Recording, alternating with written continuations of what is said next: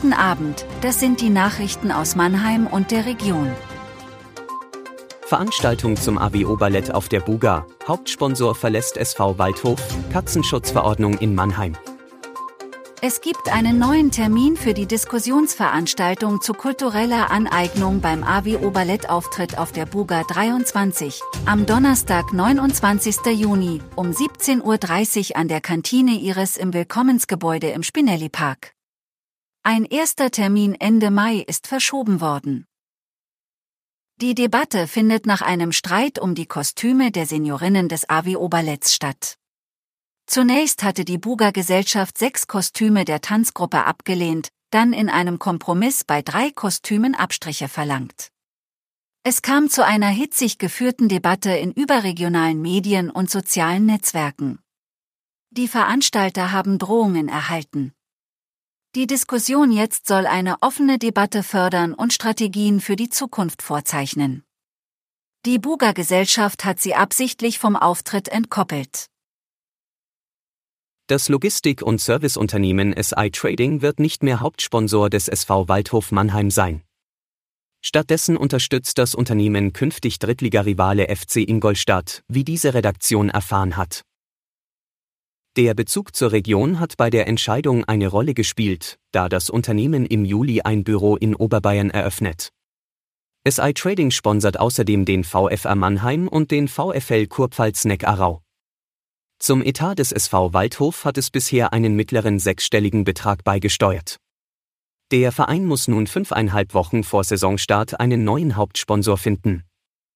Das Verhältnis zwischen SI Trading und der Spitze der Spielbetriebs GmbH war nicht spannungsfrei. Im vergangenen März hat es Irritationen wegen eines Sondertrikots im Tarnfarbenlook gegeben. In Mannheim gibt es seit heute eine Katzenschutzverordnung. Ab sofort müssen streunende Katzen gekennzeichnet und registriert werden. Besitzer können dies über Mikrochips oder Ohrtätowierungen machen. Die Tiere müssen zudem im Haustierregister von Tasso oder Findefix stehen. Wenn eine streunende Katze gefangen wird und sich binnen 48 Stunden kein Halter meldet, kann die Stadt sie kennzeichnen, registrieren, kastrieren und an den Ort des Auffindens zurückbringen lassen. Wenn ein Halter später ermittelt wird, muss dieser die Kosten erstatten. Die Verordnung soll dem Schutz freilebender Katzen dienen. Kritikern fehlt eine Kastrationspflicht. Zudem beanstanden sie, dass es keine Konsequenzen hat, wenn man sein Tier nicht registrieren lässt. Streit um Grills in Mannheimer Restaurants.